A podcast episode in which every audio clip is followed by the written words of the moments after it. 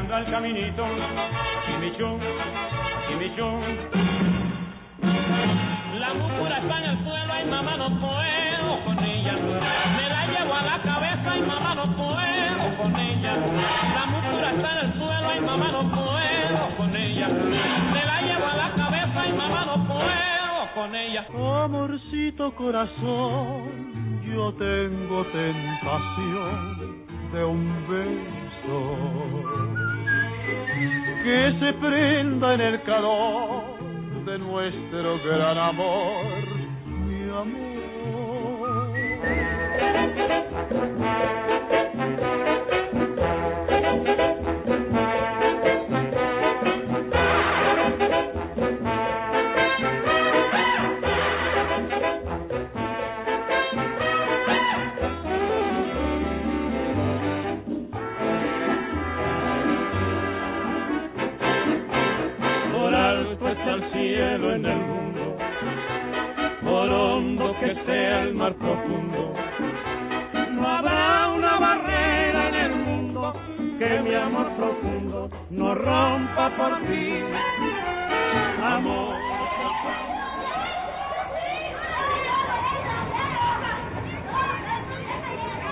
Las batallas en el desierto. Homenaje a José Emilio Pacheco.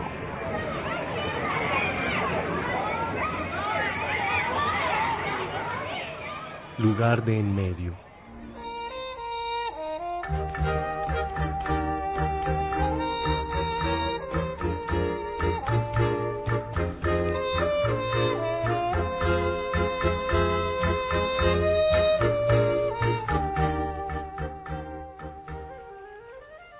Éramos tantos hermanos que no podía invitar a Jim a mi casa. Mi madre siempre arreglando lo que dejábamos tirado, cocinando, lavando ropa, ansiosa de comprar lavadora, aspiradora, licuadora, olla express, refrigerador eléctrico. El nuestro era de los últimos que funcionaban con un bloque de hielo cambiado todas las mañanas. En esa época, mi madre no veía sino el estrecho horizonte que le mostraron en su casa. Detestaba a quienes no eran de Jalisco. Juzgaba extranjeros al resto de los mexicanos y aborrecía en especial a los capitalinos. Odiaba la colonia Roma, porque empezaban a desertarla las buenas familias, y en aquellos años la habitaban árabes y judíos, y gente del sur, campechanos, chapanecos, tabasqueños, yucatecos. Regañaba a Héctor que ya tenía 20 años y en vez de asistir a la Universidad Nacional en donde estaba inscrito, pasaba las semanas en el swing club y en billares, cantinas, burdeles. Su pasión era hablar de mujeres, política y automóviles. Tanto quejarse de los militares y ya ven cómo anda el país cuando imponen en la presidencia a un civil. Si no le hubieran hecho fraude a mi general Enríquez Guzmán, México estaría tan bien como Argentina con el general Perón. Ya verán, ya verán cómo se van a poner aquí las cosas en 1952. Me canso que con el PRI o contra el PRI, Enríquez Guzmán va a ser presidente. Mi padre no salía de la fábrica, de su fábrica de jabones, que se ahogaba ante la competencia y la publicidad de las marcas norteamericanas. Anunciaban por radio los nuevos detergentes, Ace, Fab, Bell, y sentenciaban. El jabón pasó a la historia. Aquella espuma que para todos, aún ignorantes de sus daños, significaba limpieza, comodidad, bienestar, y para las mujeres liberación de horas sin término ante el lavadero, para nosotros representaba la cresta de la ola que se llevaba nuestros privilegios. Siga los tres movimientos de paz, exprima y tienda. Remoje, exprima y tienda. Ahora toda la ropa se lava con Fab, la fragante espuma fabulosa que lava cualquier cosa. Compre Fab. Fab es blanco. Fab es puro. Fab es calidad. Con Fab no tiene que trabajar y Fab limpia y blanquea de verdad.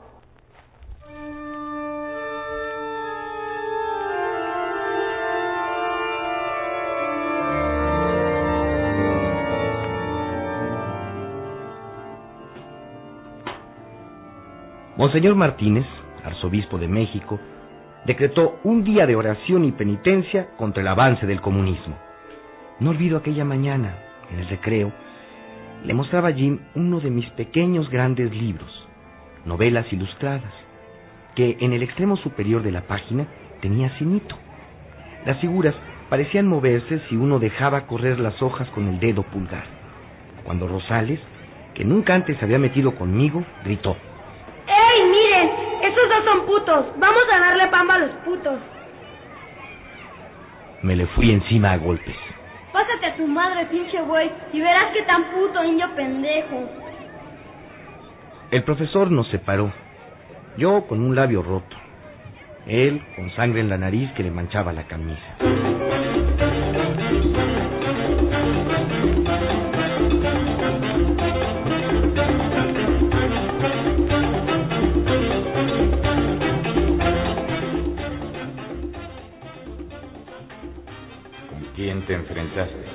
Con el indio de Rosales. En México todos somos indios, aún sin saberlo ni quererlo. Y si los indios no fueran al mismo tiempo los pobres, nadie usaría esa palabra a modo de insulto. Rosales es un pelado. Nadie tiene la culpa de estar en la miseria. Y antes de juzgar mal a alguien, debes pensar si tuvo las mismas oportunidades que tú.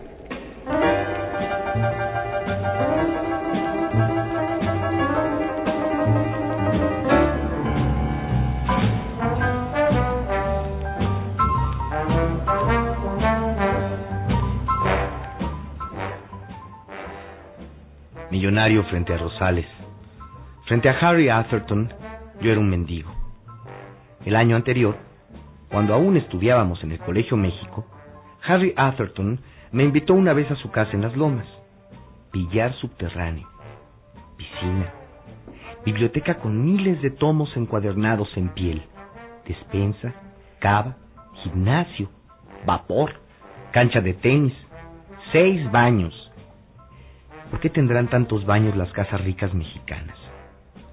Su cuarto daba a un jardín en declive con árboles antiguos y una cascada artificial.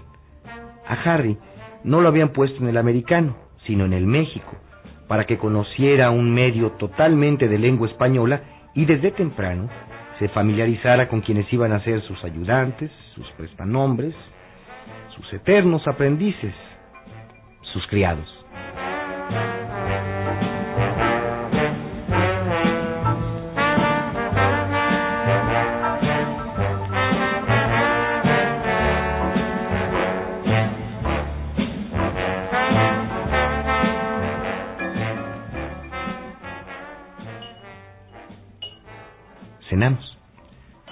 Padres no me dirigieron la palabra y hablaron todo el tiempo en inglés.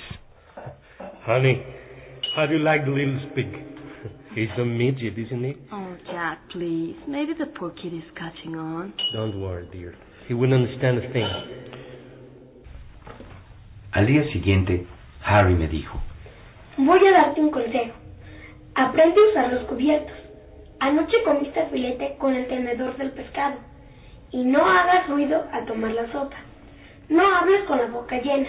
Mastique despacio trozos pequeños.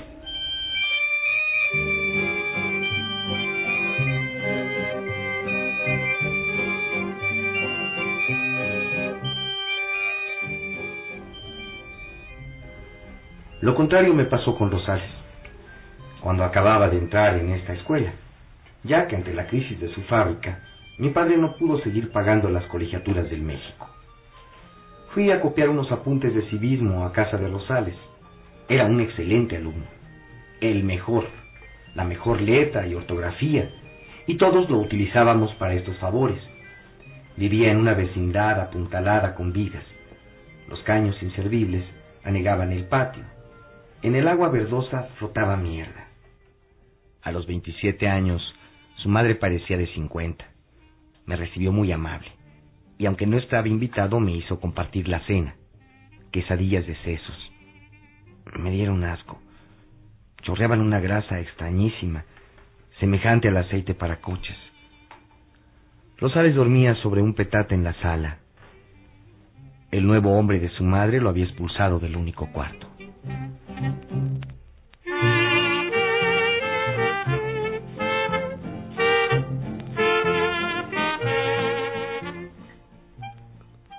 Por hondo que sea el mar profundo,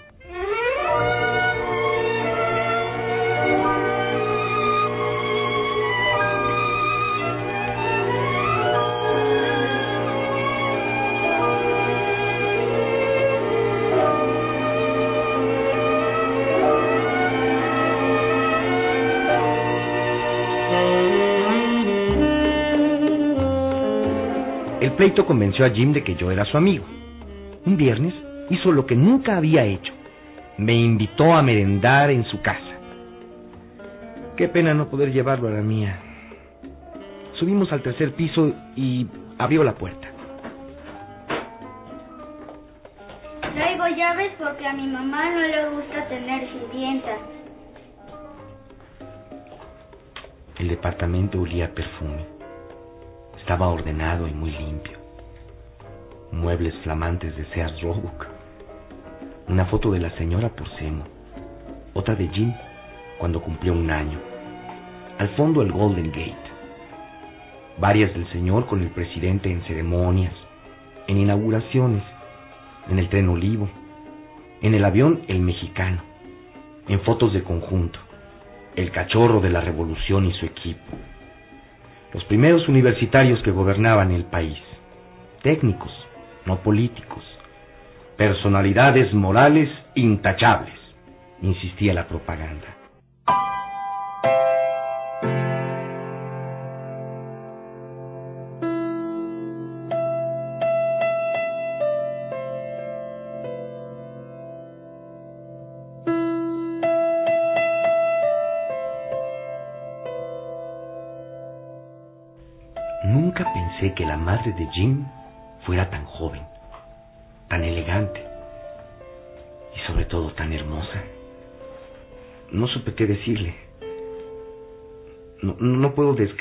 Sentí cuando ella me dio la mano. Me hubiera gustado quedarme allí, mirándola. Pasen por favor al cuarto de Jim. Voy a terminar de prepararles la merienda. Jim me enseñó su colección de plumas atómicas. Los bolígrafos apestaban, derramaban tinta viscosa. Eran la novedad absoluta aquel año en que por última vez usábamos tintero, manguillo, secante. Los juguetes que el señor le compró en Estados Unidos.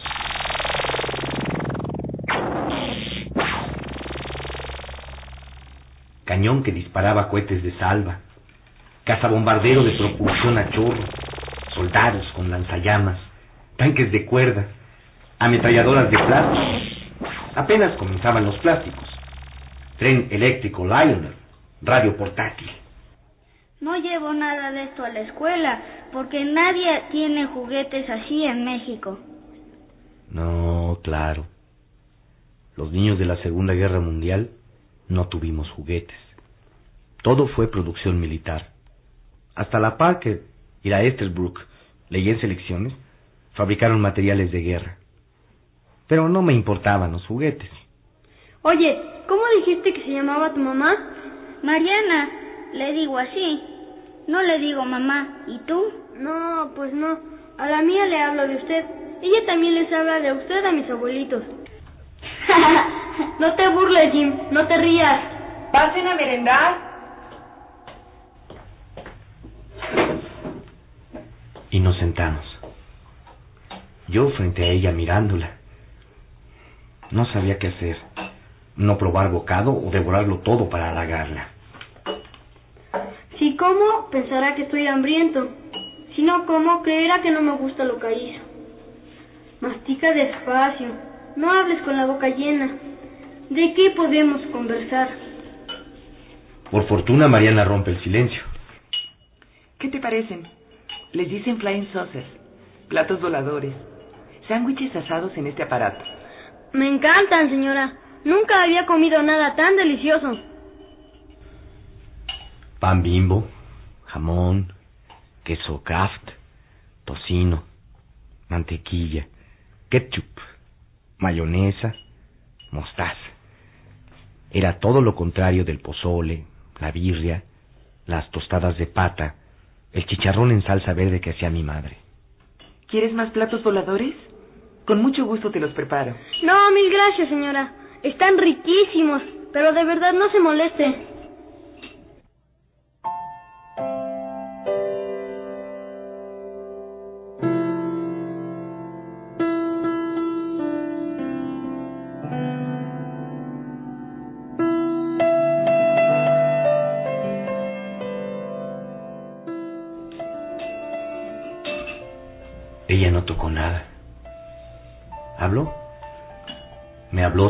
Tiempo.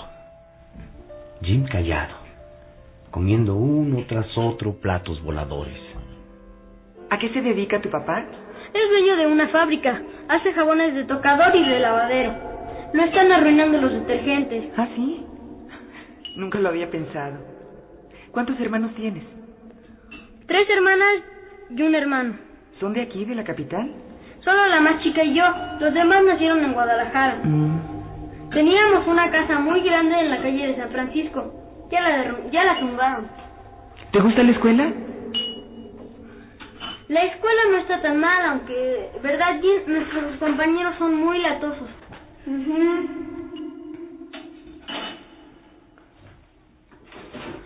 Bueno, señora, con su permiso, ya me voy.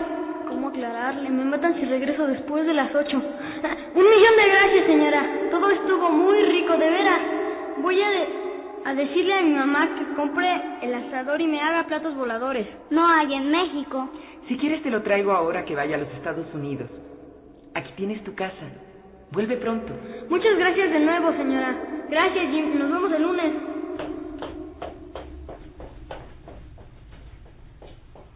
¿Cómo me hubiera gustado permanecer allí para siempre? O cuando menos, llevarme la foto de Mariana que estaba en la sala.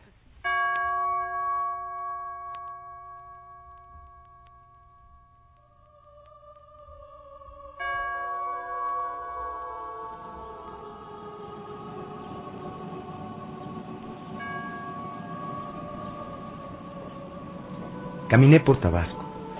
Di vuelta en Córdoba para llegar a mi casa en Zacatecas. Los faroles plateados daban muy poca luz. Ciudad en penumbra. Misteriosa colonia Roma de entonces. Átomo del inmenso mundo dispuesto muchos años antes de mi nacimiento como una escenografía para mi representación. El cielo en el mundo,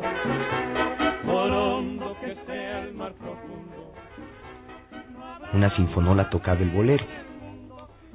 Hasta ese momento la música había sido nada más el himno nacional, los cánticos de mayo en la iglesia, cri cri, sus canciones infantiles, los caballitos, marcha de las letras, negrito sandía, el ratón vaquero, Juan Pestañas, y la melodía circular, envolvente, húmeda de Rabel, con que la XEQ iniciaba sus transmisiones a las seis y media cuando mi padre encendía el radio para despertarme con el estruendo de la legión de los madrugadores. Al escuchar el otro bolero, que nada tenía que ver con el de Ravel, me llamó la atención la letra. Por alto está el cielo en el mundo, por hondo que es el mar profundo.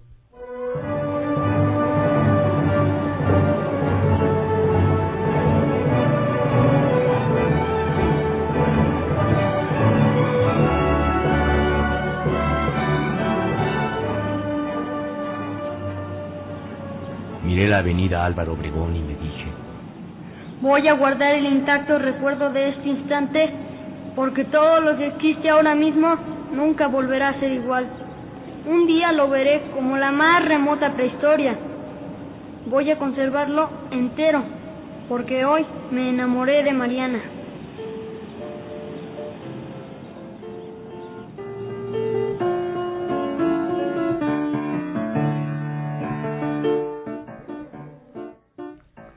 ¿Qué pasará? No pasará nada. Es imposible que algo suceda. ¿Qué haré? Cambiaré de escuela para no ver a Jim y por tanto no ver a Mariana. Buscar una niña de mi edad. Pero a mi edad nadie puede buscar a ninguna niña. Lo único que puede es enamorarse en secreto, en silencio, como yo de Mariana. Enamorarse sabiendo que todo está perdido y no hay ninguna esperanza.